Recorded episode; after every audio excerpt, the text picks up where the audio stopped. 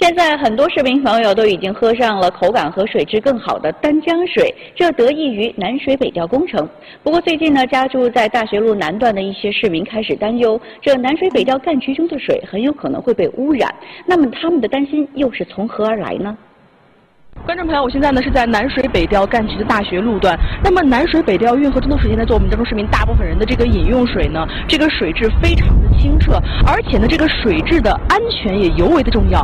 但是我们在此处可以看到呢，距离这个运河旁边不足十米的位置，却有一条排放污水的明沟，而且这个明沟的位置呢，恰恰处在这个运河防护网的内侧。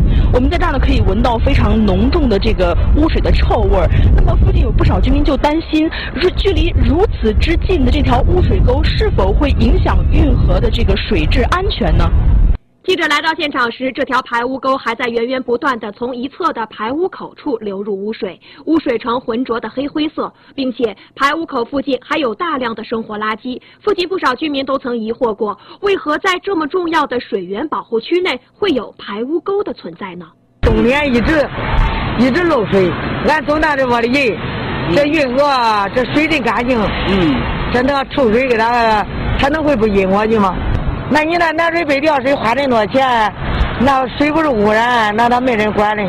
呃，开始的时候这比较多，我在这过一过，非常多。现在就是有一点点。他这这一个我跟你说，在挖那个那那个河的时候，这很非常早就存在哦。就在挖这时候，他规划的时候不知道，这不知道为为什么。据附近居民讲，这条排污沟存在的时间已经很久了，甚至排污沟的出现还早于运河的建设。现在的排污量比之前小了不少，但却一直没有停止过排放。而记者查询到，为了保障南水北调干渠的水质安全，我省在总干渠两侧划定了三千零五十四点四三平方公里的水源保护区，并且规定总干渠两侧两百米以内不准进驻任何有可能污染水质的工厂、企业等建设项目。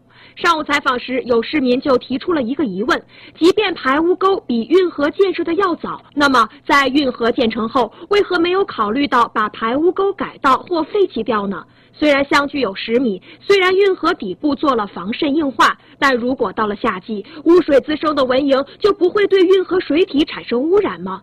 由于这处排污沟属于暗管，记者无从寻找污水的出处，但在不远处，记者却发现了另一个不寻常的情况。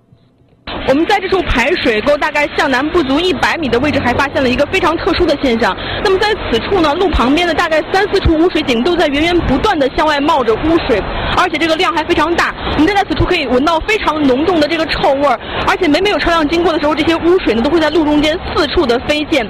而且我们还观察到呢，这些污水井流水的时间应该已经不短了，因为在井周围呢已经形成了不少的这个绿苔。脏黑，从哪儿流出来的呀？从那台风那流。它这有多长时间了呀？好几个月了，有两三月了。污水井冒水三个月，无人来管。虽然这个位置距离南水北调干区有一百米左右，不会对水质造成影响，但却集中反映出了这一片区域的排污管网存在问题。三四处污水井同时向外冒水，究竟是由于排污管道堵塞，还是排污量无法承受呢？如果排污明沟的污水可以并入到这处相邻不远的地下排污管网，是不是所有的问题就都解决了呢？由于处于放假期间，这些疑问记者没办法找到有关部门来解答。不过对此问题，我们也会持续关注，毕竟饮水安全不容忽视。